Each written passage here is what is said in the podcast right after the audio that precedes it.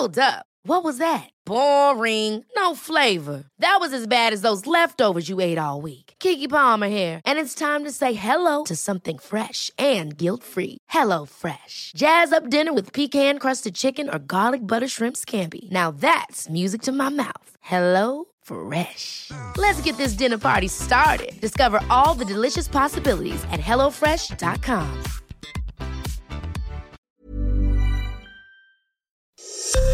Esto es Noticias a la Hora. Heraldo Radio le informa.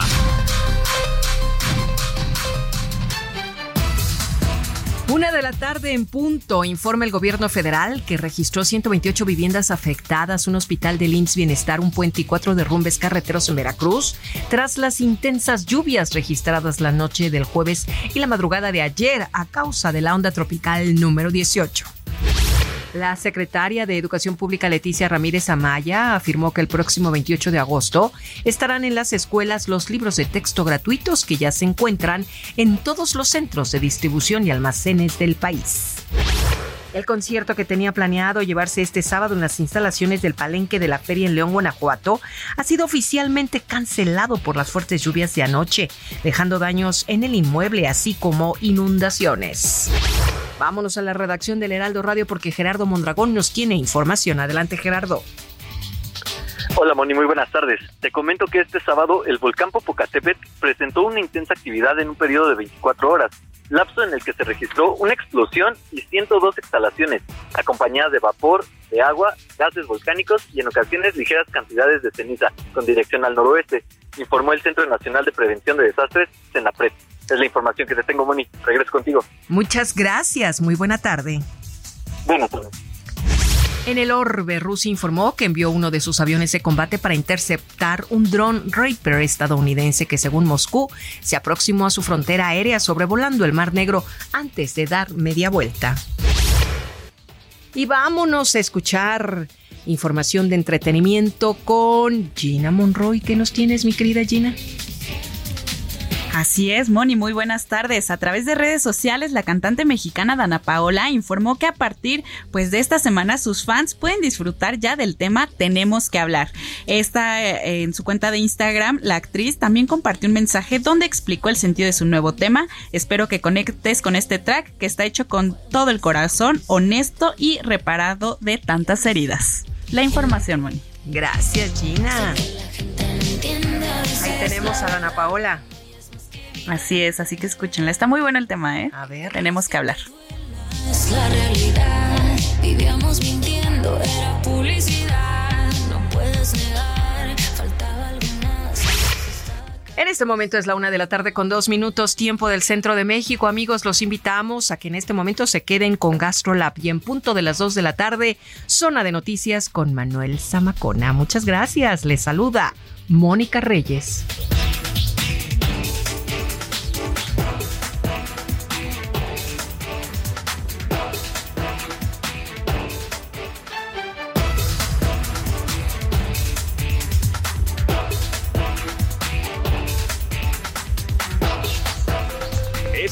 Noticias a la Hora. Siga informado, un servicio de Heraldo Media Group.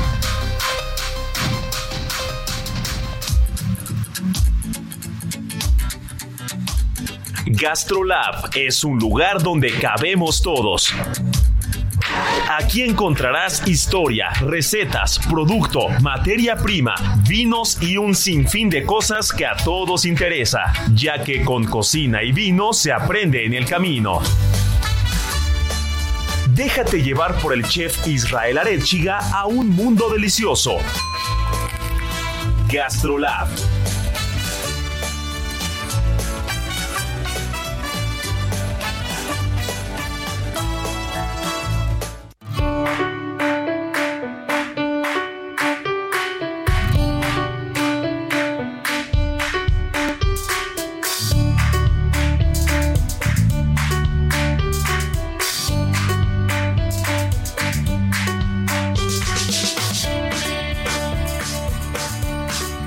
Hola amigos, ¿cómo están? Gastrolab ya empezó, llegó la mejor hora del fin de semana y es que en punto de la una de la tarde nuestra querida Miriam Lira, Marianita Ruiz, nuestro buen Beto en producción y un servidor Israel Arechiga, estamos reunidos para hablar de lo que más nos gusta, que es la comedera, la gastronomía, la cocina, los restaurantes, el producto y todas las historias que hay alrededor de la mesa.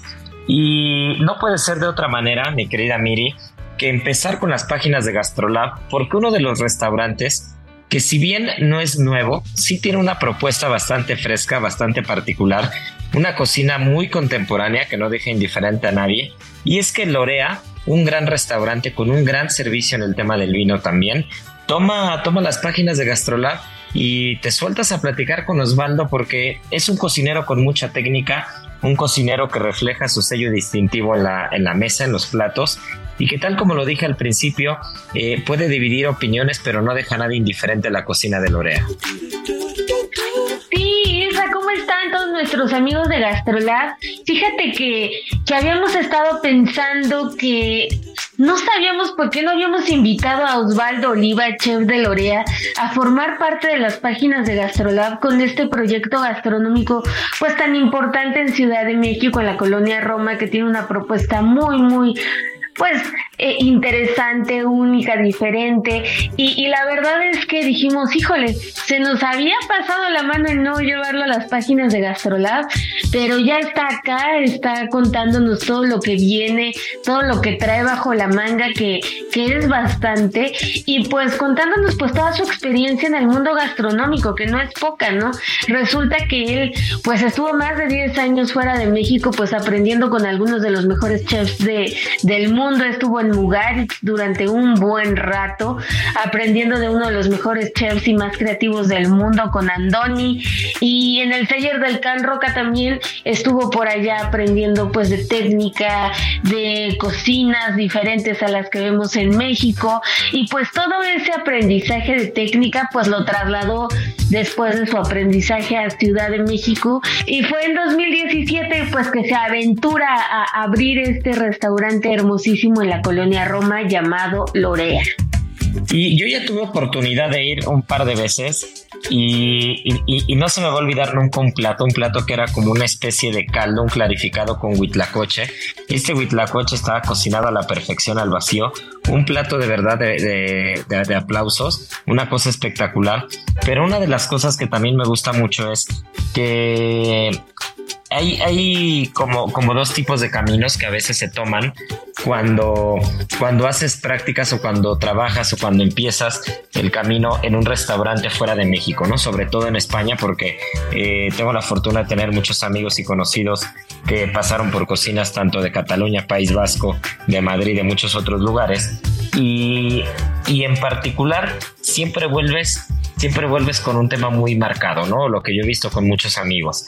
Vuelves o con el tema de la cocina contemporánea a todo lo que da, o por otra parte, vuelves con un tema eh, de rescate de producto, de tradición, de materia prima, el respeto y el trato a la materia prima, pero haciendo una mezcla de, técnicas europeas, sobre todo técnicas españolas eh, ligadas a la cocina moderna, pero con producto mexicano.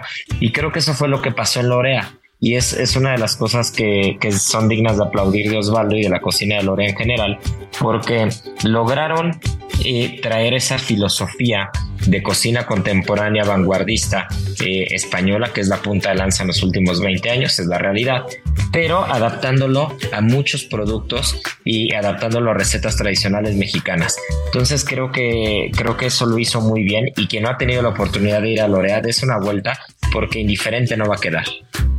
Sí, totalmente de acuerdo y además este pues tienen noticias nuevas porque L'Oreal se había caracterizado por ser un restaurante que, que, ofrecía cenas eh, y un menú siempre de degustación. O sea, tú ibas y probabas ese menú y pues ese, esa era la opción que, que tenían para sus comensales. Pero tiene ya unos, unos mesecitos, unas semanas en las que ya está preparando también cocina, eh, comidas, perdón, y en, en las que empiezan a las 2 de la tarde y pues es un menú a la carta. También como darle oportunidad a todos sus comensales pues que puedan probar otro tipo de platillos con la inspiración y la filosofía obviamente de Lorea, pero pues que no necesariamente tengan que ir a probar el menú de degustación, sino que puedan adentrarse a, al universo de Lorea a través de una carta, ¿no? Entonces pues son muy sencillos también los platillos que tienen como para que la gente pueda ir este escogiendo lo que más se les antoje pues cuestiones como eh, boquerones caseros, croquetas de chile poblano, este crudos verdes de pescado, este un pastramitonato, o sea, cositas así que los van adentrando a Lorea para que se enamoren también del lugar y regresen después a probar el menú de, degustación. Sí, claro, y es que como lo decía al principio, eh, no solamente Osvaldo es, una parte fundamental del equipo de Lorea, las sales de esos lugares en los que tienes una experiencia que no le envidia nada a restaurantes de, otros lugares del mundo. Eh, ahí está a cargo Arisbet, que Arisbet Araujo es la sommelier de, Lorea. Y una de las cosas, porque es una muy buena amiga mía que me platicaba mucho, es que normalmente cuando alguien llegaba con un vino a Lorea, ella le decía, no te preocupes, lo podemos descrochar aquí porque estoy seguro que no lo, no lo tengo en la carta, ¿no? Y eso es porque la carta de vinos es una propuesta 100% de Lorea eh, que, que, está basada en los gustos particulares que tiene Arisbet y que difícilmente puedes encontrar en otros restaurantes. Es un sello característico de Lorea. Y, y, esa es una de las cosas que ha gustado muchísimo. Y no solamente estamos hablando de ese espacio gastronómico, sino también tiene la Leli, ¿no? Que está en la parte de arriba, es el rooftop. Y, y se, se, ha hecho un corredor en esa, en esa zona, un corredor gastronómico con muchas, muchas ofertas. Y para quien gusta de la cocina moderna, la cocina más vanguardista, contemporánea, más creativa, pues Lorea es un, es un, es un claro ejemplo de un lugar que lo puede hacer muy bien, con técnica, un equilibrio particular entre técnica europea contemporánea y producto mexicano y recetas también tradicionales mexicanas. Sí, definitivamente. Y algo muy padre también del menú nuevo que tienen, bueno, a la carta, es que Arisbet justamente da la propuesta del maridaje de cada uno de los platos. Entonces también lleva un acompañamiento importante en, en esta carta. Entonces, eso también está, está muy bueno, está muy, muy, este, muy acertado, porque los comensales tienen esta forma de acercarse a, a, Lorea de no solamente en conocer su, su menú de cartas, sino de los vinos que ofrecen, ¿no? Y, eso hace que, que, la experiencia se redonde perfectamente. Y nos contaba Osvaldo que otro de los proyectos que traen entre mano, que ya próximamente estarán eh, eh, anunciando con bombo y platillo, es que van a tener un bar.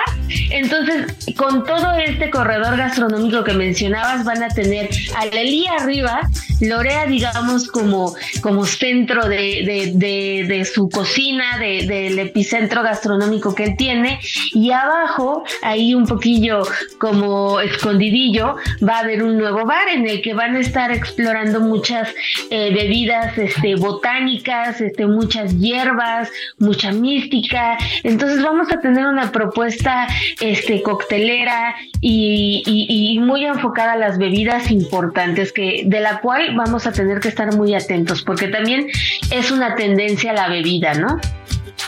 Sí, definitivamente no la puedes dejar de lado y, es el complemento ideal de cualquier restaurante eh, gastronómico que se, que se jacte de serlo, ¿no?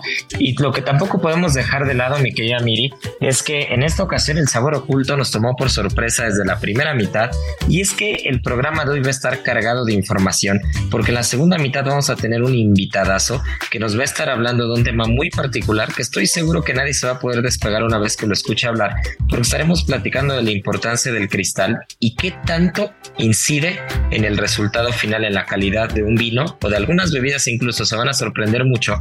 Pero bueno, Marianita Ruiz ahora sí llegó a tiempo a la primera parte de GastroLab y nos estará platicando de una de mis frutas favoritas.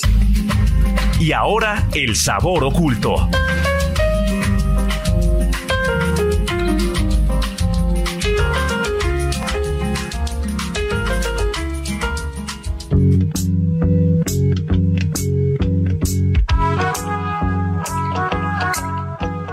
Pues el día de hoy eh, vamos a platicar un, poco de mamey. Y es que aunque podemos encontrar eh, mamey casi todo el año, eh, dicen los expertos que los mejores vienen con las épocas de lluvia. Entonces, eh, esta es una fruta, es originaria de, la parte que era como Mesoamérica, exclusivamente las zonas de Chiapas, Tabasco eh, y Veracruz. Pero también hay quienes dicen que probablemente también hay, algunas, algunos rastros de que ya existían en las Antillas. En algunos lugares lo conocen como zapote rojo o zapotillo y la palabra mamey viene de la palabra náhuatl que significa zapote color tezontle, eh, si bien porque según antiguamente el color del mamey hacía como mucha referencia o era muy similar a este material que ocupaban mucho para la, para la construcción. Eh, el árbol es muy grande, puede alcanzar de 8 a 10 metros, incluso algunos pueden llegar a medir hasta 30 metros y empieza a dar fruto a partir de los 4 años, pero cuando cumple 15 años es cuando este árbol alcanza como su máximo esplendor y es capaz de producir media, eh, media tonelada de, de por árbol en un año. Actual México, produce 17 mil toneladas al año y Yucatán es uno de los principales productores a nivel nacional. Seguido de él también podemos encontrar mucho en Guerrero, en Quintana Roo, en Chiapas, en Michoacán y pues obviamente en Tabasco.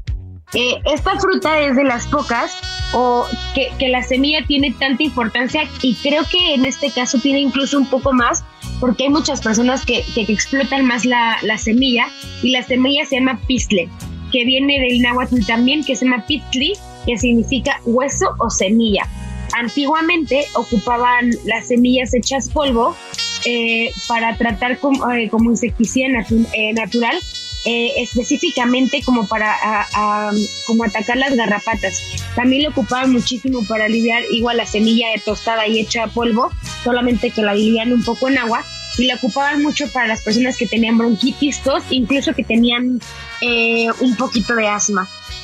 también lo ocupaban como medicina casera porque es muy buena para curar las infecciones en los ojos, aliviar la diarrea, el cuero cabelludo, la caspa, la resequedad, y pues poco más cosas. Hoy día pues, muchos estados ocupan el pistle para hacer como muchos de sus platos típicos, como por ejemplo en Puebla eh, hierven la semilla, luego la human y la cortan en trozos y con eso preparan el relleno de unas enchiladas o rellenos de unos que ellos le llaman ixtamales.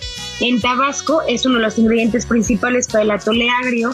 En Guerrero hacen lo que se llama el atole de fiesta y en Oaxaca es uno de los ingredientes más importantes para elaborar tejate.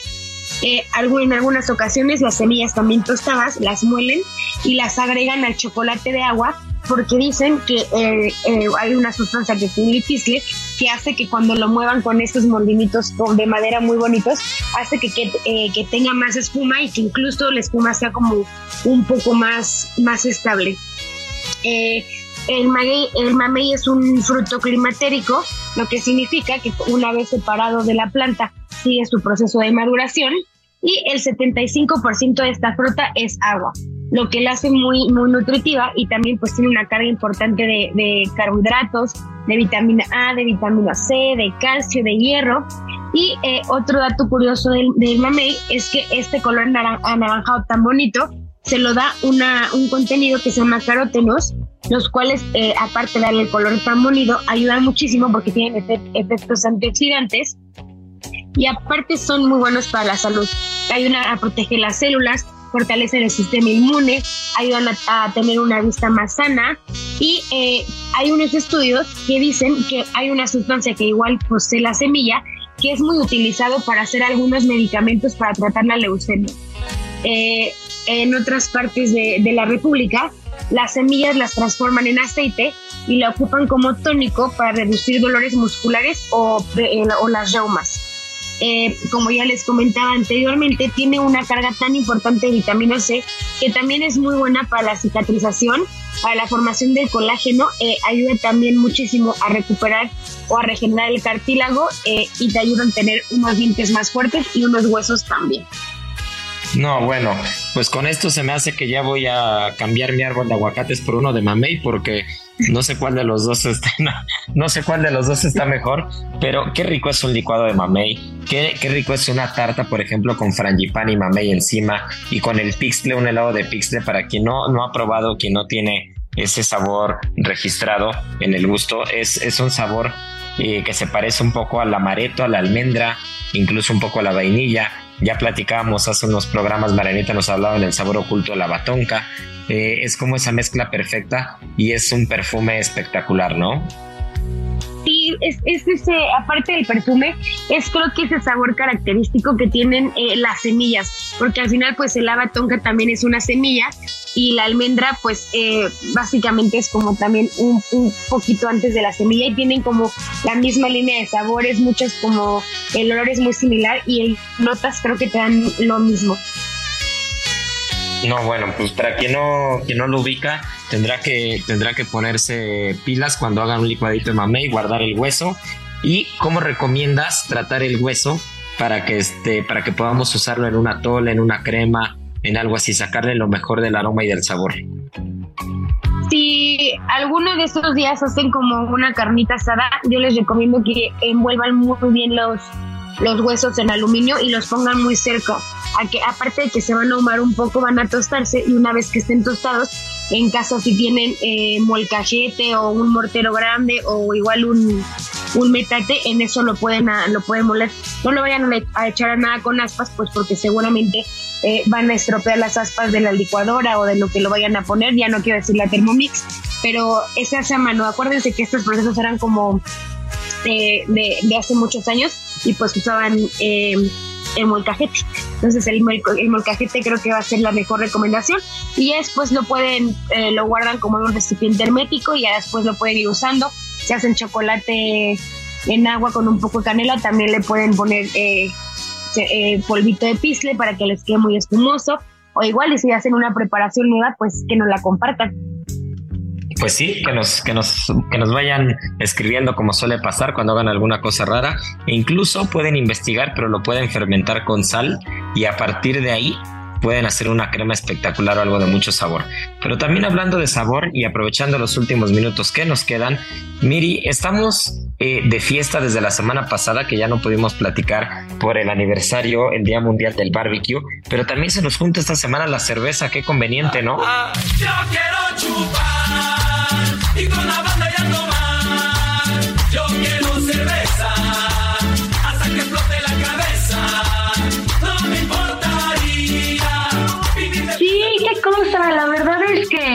Estamos de manteles largos, la cerveza que bueno, yo no conozco a ninguna persona que no disfrute una buena cervecita helada, aunque esté en estos días medios locochones entre que llueve, hace calor y demás.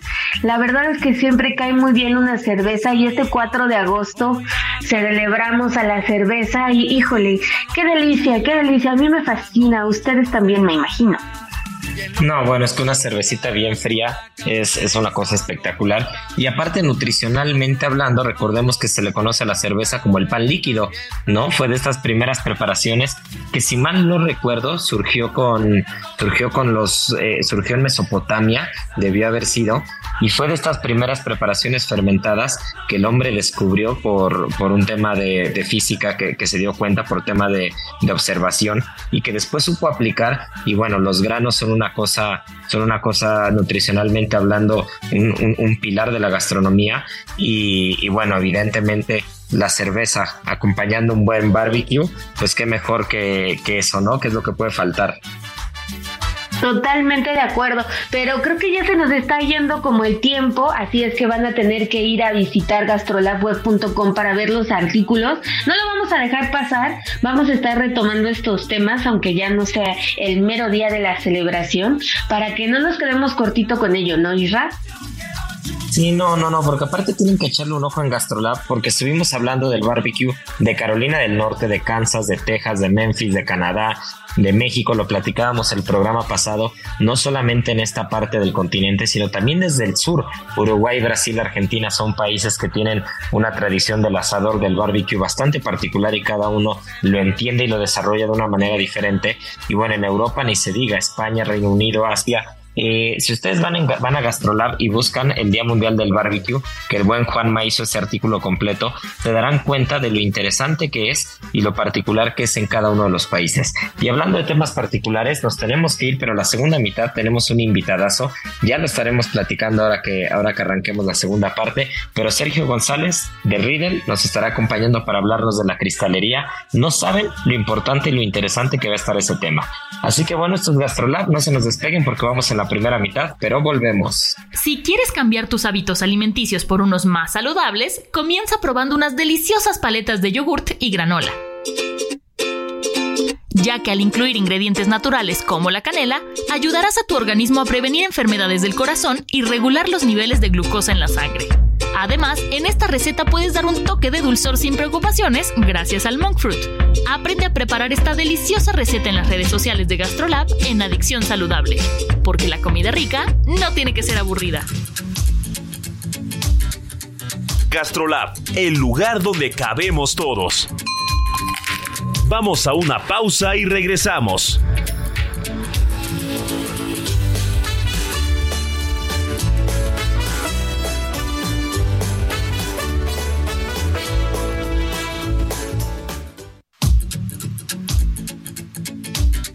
GastroLab, el lugar donde cabemos todos.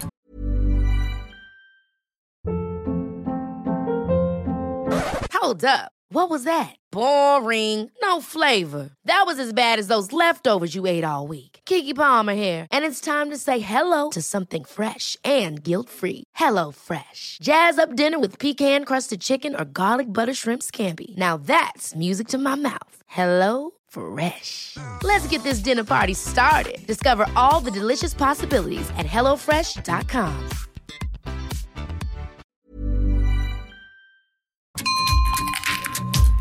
Estamos de regreso.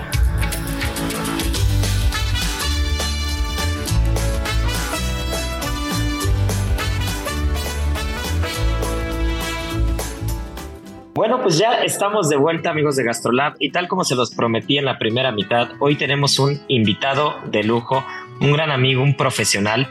Pocas personas me parecen tan interesantes en el tema del vino que, que no, solo, no solo son eh, elocuentes al momento de hablar y de dar las posturas, sino que tienen un conocimiento muy vasto. Hemos tenido la oportunidad de viajar juntos a alguna otra región eh, vinícola, como fue el tema de Rías Baixas hace algunos años.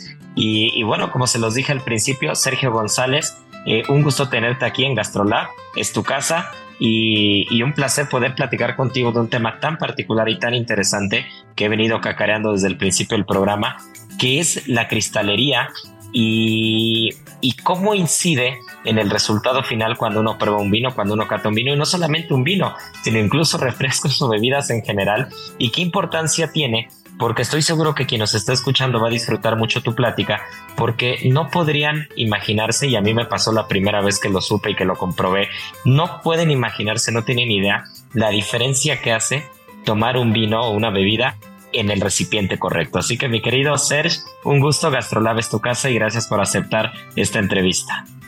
Mi querido Israel, al contrario, gracias a ti por la invitación y qué placer platicar acá con tu audiencia y pues bueno, invitarlos a beber vino como nunca lo han bebido antes, ¿no? De la mejor forma posible, controlando temperatura y cristalería, pues bueno, el juego está ganado y estamos acá para charlar sobre eso. Pues qué gusto y, y voy a arrancar, vamos a ir desde lo más básico, desde, desde lo general hasta lo particular. Y cuando uno abre un vino, nos vamos a enfocar en el tema del vino, que ya después nos platicará si alguna otra bebida eh, tiene, tiene una diferencia abismal, como pasa con el vino. Pero cuando uno abre un vino, eh, apenas empieza la experiencia, ¿no? Ya lo elegimos, ya entendimos lo que queríamos probar, ya nos vamos a arriesgar si es algo nuevo, nos vamos a la segura si es el caso de algo a la segura. El chiste es que tenemos un vino y en ese momento apenas va a empezar la experiencia. ¿Qué hay con el tema de cristalería? ¿Cómo se tiene que elegir la correcta? Excelente pregunta, Israel. Pues lo primero es pensar qué tipo de vino es. Yo siempre recomiendo a nuestros clientes en Riedel eh, comprar su, su, cristalería en función del estilo de vino que beben. Por ejemplo, eh, la gente que es amante de los vinos tintos, robustos, potentes, con crianza en barrica, pues definitivamente requieren una copa bastante amplia con un cáliz eh, generoso que le permita eh, oxigenar al vino. Si por el contrario son amantes de vinos tintos frutales que se beben habitualmente jóvenes, pues bueno, buscaremos un formato de cáliz o bowl mucho más eh, ovoide en lugar de esa tradicional eh, forma bordalesa que estilamos para los vinos de guarda. Y eh, si es como en mi caso, que en tu casa se bebe mucho vino blanco, espumado, rosado, por cada tinto que se descorcha, pues procuramos descorchar tres o cuatro de estas otras, eh, de estos otros estilos de vino, pues buscaremos una copa un tanto más estrecha que permita más que nada mantener eh, la burbuja en la copa, que brinde ciertos aromas, pero nada demasiado grande como lo que veríamos para, para tintos. Entonces, esa sería la primera recomendación, comprar nuestra cristalería en función del vino que acostumbramos beber más. Eh, por otra parte, eh, si como en la mayoría del mercado nacional que prefieren un tinto potente sobre el resto de los vinos que ya mencionamos, pues bueno, siempre buscaremos una copa, eh, como ya decíamos, con un cáliz bastante amplio, un tallo eh, prolongado que nos permita alejar la mano del bowl y sobre todo eh, una sintonía gustativa en cuanto a la variedad de la que está hecho ese, vino que lleva a cabo Riedel ahora por ya más de 13 generaciones, una compañía que se, se funda en 1756 en el corazón del Tirol austriaco, dedicando pues ahora ya 13 generaciones al desarrollo de esta, de esta sintonía de la que hablo, ¿no? Afinar de manera detallada la forma o la, arquitectura de una copa con las características principales de las variedades más comercialmente presentes en el mundo. Por lo tanto, eh, si la gente es amante de Burdeos y los grandes cabernets del mundo como California, pues bueno, definitivamente una copa estilo Burdeos para Cabernet funcionará muy bien. Eh, hay básicamente tres grandes eh, vertientes en el mundo de los tintos, que es lo que más eh, consume el, cliente en México, que se divide en tres, digamos, grandes vertientes. los vinos tintos muy potentes, los vinos tintos frutales, que son bebidos jóvenes, que sería un punto intermedio, y el punto más ligero, que serían aquellos vinos tintos de baja pigmentación que tienen una alta acidez, pero un nivel alcohólico no tan pronunciado como podrían ser los Pinot Noir de la Borgoña. Entonces, eh, catalogando en cuerpo un Pinot Noir como lo más ligero que brindan las uvas tintas, eh, ahí empezaríamos con un cáliz o bowl muy amplio, de estos que tienen forma esférica, que semejan un balón. Esa es la típica forma para consumir los vinos de la Borgoña, ¿no? Tanto Chardonnay como Pinot Noir. Después un punto intermedio, como ya decíamos, una forma ovoide para Tempranillo, Syrah, Malbec, por mencionarte algún punto intermedio. Y después ya nos iríamos a la típica copa bordalesa, esta que tiene forma de U, para aquellos vinos que se compongan principalmente de las variedades Cabernet Sauvignon y Merlot. Entonces, en esos tres grandes rubros tenemos cubierto los tres grandes cuerpos que presentan las variedades tintas en el mundo y con esas tres copas, pues nosotros deberíamos de ser capaces de elegir qué bebo más, ¿no? Un vino tinto muy ligero, como puede ser un Pinot Noir con una alta acidez y una baja concentración alcohólica. Piensen en una copa esférica, una copa que asemeje un balón. Esa forma se llama Borgoña. Después decíamos el intermedio para las, frutales, eh, Tempranillo, por supuesto Malbec, una forma ovoide o forma de huevo y finalmente, la más grande de las copas que elabora Riedel, que es la copa eh, Bordeaux Grand Cru para Cabernet y Merlot.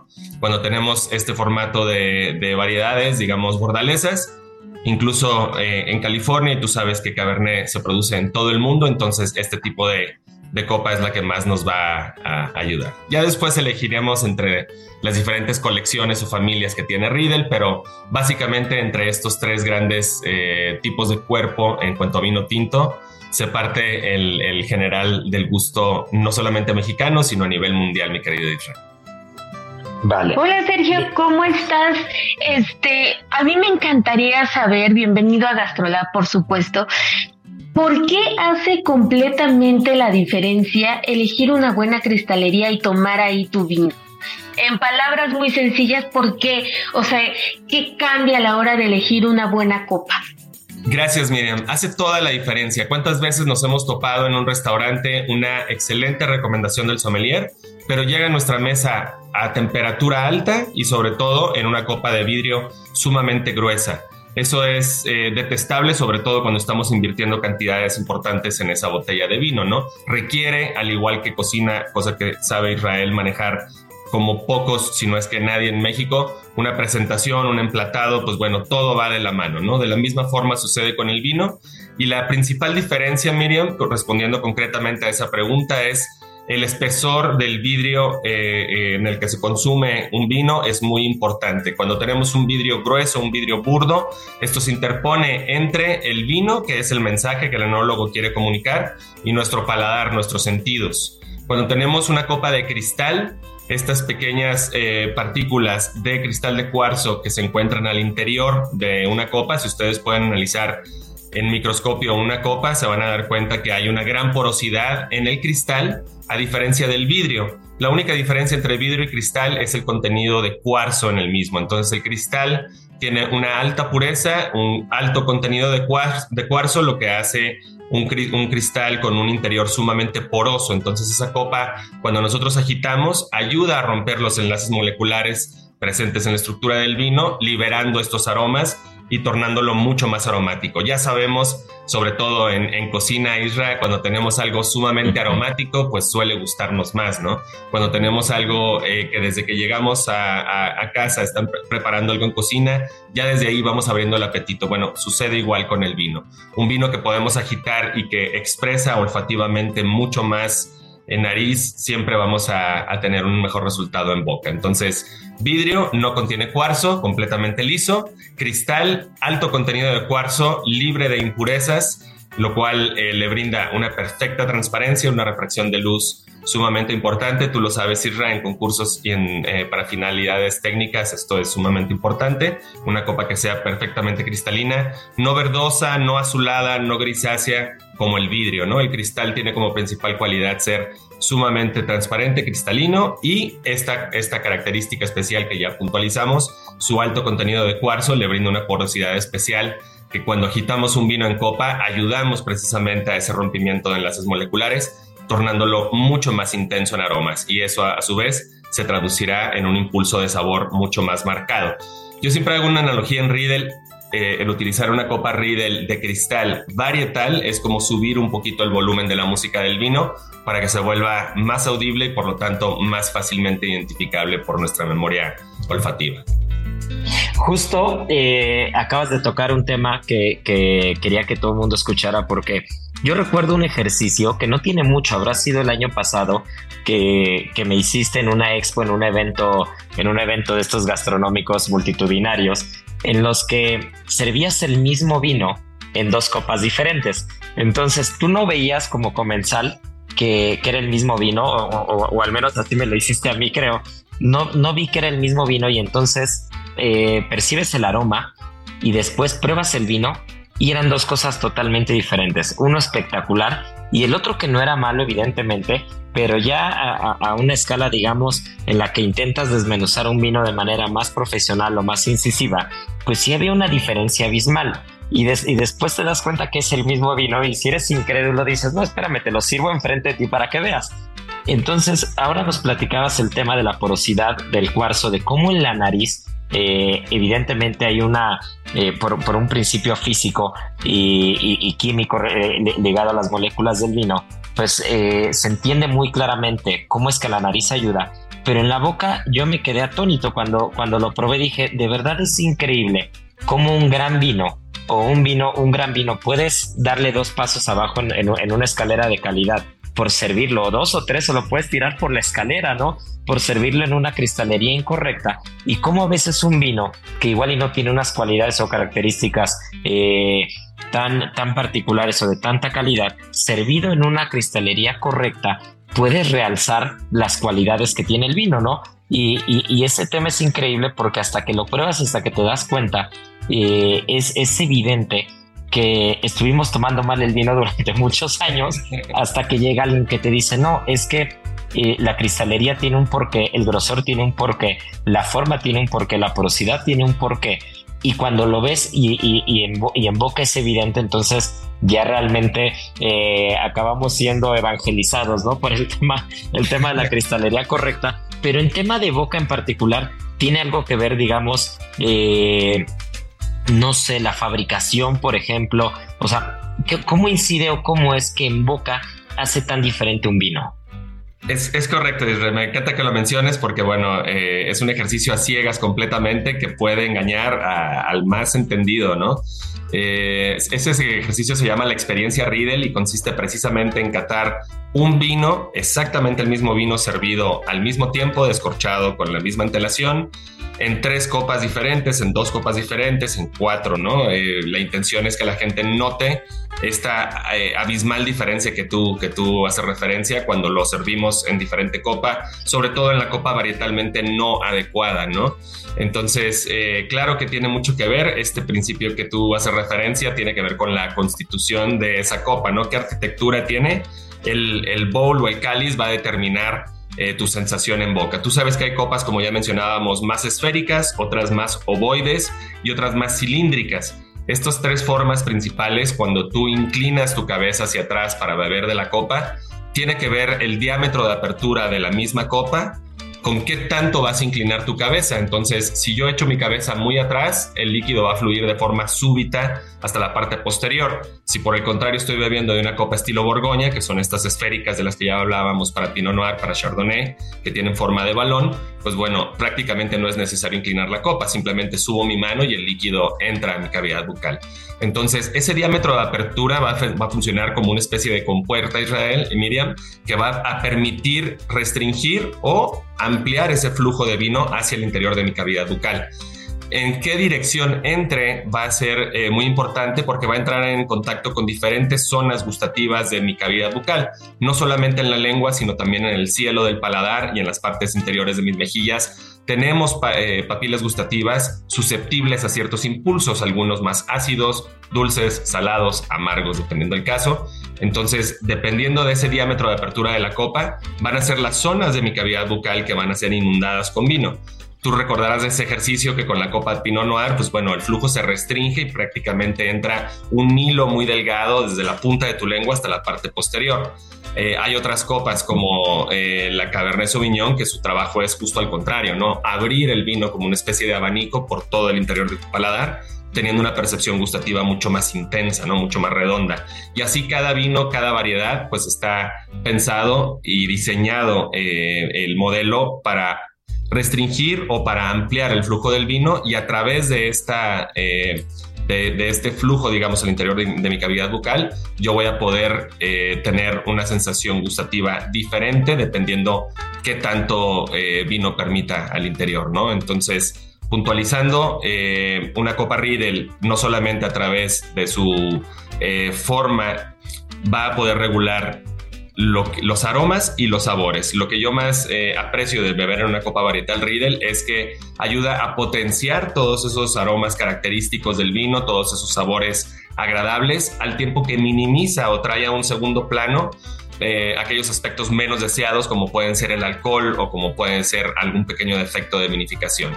Es decir, exalta esos sabores frutales, especiados, eh, dulces de la fruta que son tan bienvenidos, tan placenteros para el paladar sobre todo las notas de barrica, tostados, café, vainillas, todo esto se magnifica, ¿no? Al tiempo que tú minimizas esa percepción alcohólica, haciendo de ese sorbo, pues bueno, algo muy redondo, muy placentero y sobre todo, pues algo que tú dices, estoy seguro que no se trata del mismo vino. Bueno, mismo vino servido en diferente copa. Si ustedes lo sirven, repito, a temperatura exacta en la, copa correcta, su experiencia va a ser sublime en comparación con lo que han vivido con otras eh, copas, ¿no? Sobre todo cuando se utilizan copas de vidrio. Pues mira, hay un antes y un después. Eh, una vez que uno aprende a tomar el vino correctamente, eso no hay ninguna duda.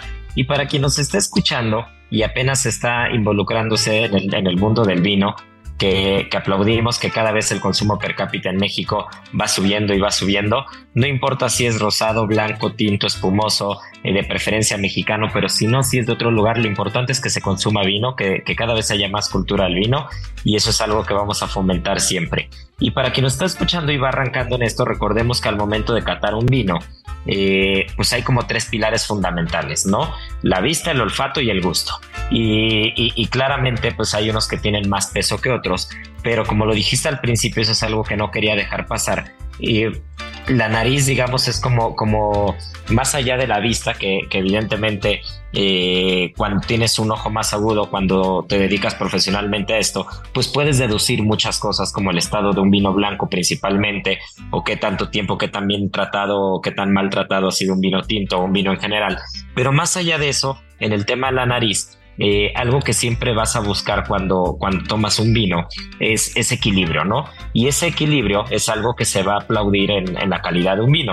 Y ese equilibrio, cuando hablamos, por ejemplo, en boca, estamos hablando de acidez, de tanicidad, ¿no? Estamos hablando de fruta, estamos hablando que la barrica no es excesiva. Eso es un tema más, más puntual y técnico que no nos vamos a meter. Sin embargo, a lo que voy es que si tú en nariz no sientes esa redondez o no sientes, no sientes que ese ensamble eh, está como muy estructurado, claramente el cerebro, el cerebro es canijo, ¿no? Entonces, si tú percibes el vino en la copa incorrecta, puedes percibir más alcohol, por ejemplo, eso es algo que yo he notado, ¿no? Entonces, tú sirves un vino en una copa, eh, ya no hablemos de un varietal diferente de Riedel, sino de una copa eh, de una marca X que tienes un vidrio muy grueso, una copa de mala calidad, y entonces de repente percibes la nariz del vino y lo primero que sientes es alcohol, ¿no? Por, lo, por, la característica que me digas, porque la copa era muy gruesa, por la temperatura, por lo que sea.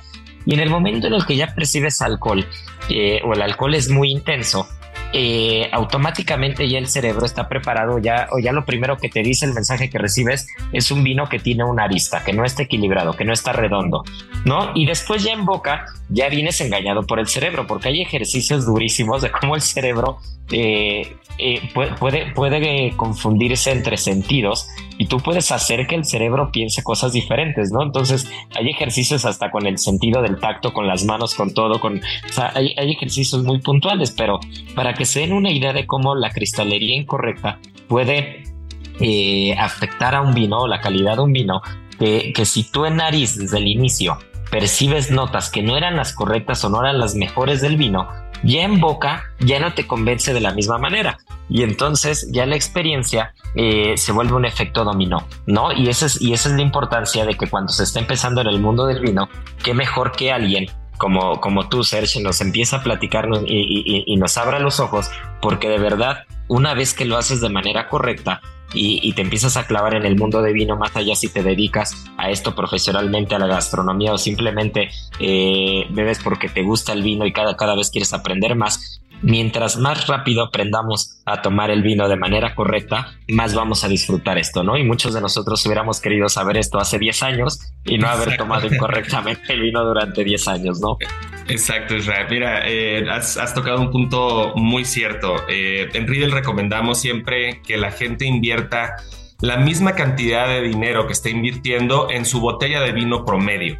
Es decir, no en esa botella de ocasión especial o no esa botella de diario, sino en, el promedio de su cava, ¿no? El tipo de vinos que, que, le guste comprar. Por ejemplo, hay gente que dice, ¿sabes qué? Yo me siento muy cómodo comprando vinos entre 500 y 800 pesos perfecto, hay una copa Riedel en ese rango de precio para ti. Si tú me dices, yo estoy en gama de entrada y compro vinos de abajo de 500 pesos, por supuesto que hay una copa Riedel para ese estilo de consumo también. Y si eres, eh, bueno, como en tu caso, Isra, que estás acostumbrado a escorchar algunos de los mejores vinos que llegan a nuestro país, pues bueno, hay una copa Riedel específica para ese rango de, vinos también. Entonces, siempre recomendamos que la gente trate de invertir en una copa lo que invertiría en su, vina, en su botella de vino promedio. De esta manera te aseguras de que estés obteniendo el máximo deleite de tus vinos. Conozco, no sabes qué cantidad de clientes llegan eh, a ver para comprar eh, Cava Sirra, la marca Eurocap que también euro, eh, importamos, y de pronto te encuentras con una tristeza que están bebiendo vinos de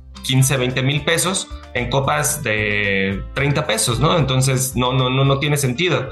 Eh, Robert Parker hace una, analogía muy cierta que dice, beber de una copa Riedel es como beber de una burbuja de aire, ¿no? Eh, literalmente no hay un objeto que se interponga entre el mensaje, que es el vino, y eh, el receptor, que pues, son finalmente tus, tus sentidos como, como consumidor. Y nada más cierto que lo que mencionas, un vino que no huele bien, no va a saber bien, de eso no, no, no hay duda, ¿no? Si tú ayudas a que el vino incremente esos aromas agradables, todos estos aromas que te invitan a, beber una copa, pues bueno, la experiencia va a ser mucho más, más placentera. Entonces siempre tratar de invertir lo que invertimos en nuestra eh, botella de vino promedio por cada copa. Con esto tenemos... Eh, pues definitivamente un juego ganado cuando se trata de recomendar eh, una copa adecuada para, para cada cliente. No, bueno, pues mi querido Sergio, dime. Tenemos también con tequila, con Coca-Cola. Esto no es exclusivo para el mundo del vino. El beber bien no se reduce a una bebida alcohólica. Hay que tener atención en esto. Y bueno, Coca-Cola fueron pioneros en este tema. Dijeron, eh, una eh, copa para el Perfect Serve, crearon el vaso Coca-Cola y bueno, tú lo, tú lo has visto y lo has probado. invitemos a la gente a que beban de una buena copa. Eh, los mismos vinos que estamos bebiendo ahora mismo van a darse cuenta cuánto, cuánto más mejoran. Nos queda un minuto en el programa, pero no quería dejar de agradecerte por, por tomar eh, esta entrevista, por platicar un poquito y, dejar el compromiso en el aire con todos de testigos que ahora vendrás a hablarnos de Sotol pronto, porque también estás, estás produciendo Sotol, estás haciendo muchas cosas. Entonces, mi querido Serge, eh, Gastrolab es tu casa. Bueno, pues muchas gracias, Irra. Nos queda agradecerte, Miriam. De verdad, eh, gracias por esta invitación.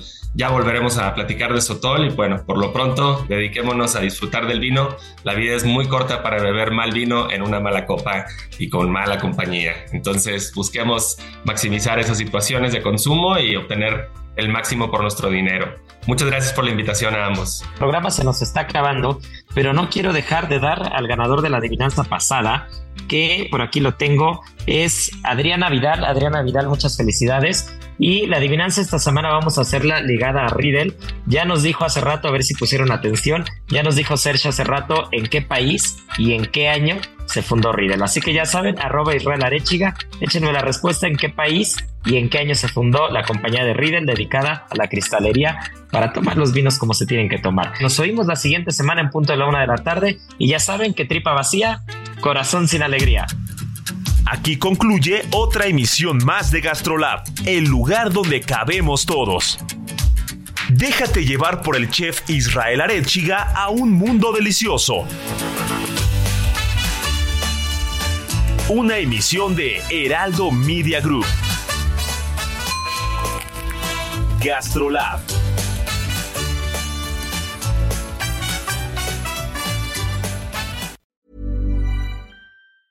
Ever catch yourself eating the same flavorless dinner three days in a row? Dreaming of something better? Well, HelloFresh is your guilt-free dream come true, baby. It's me, Kiki Palmer.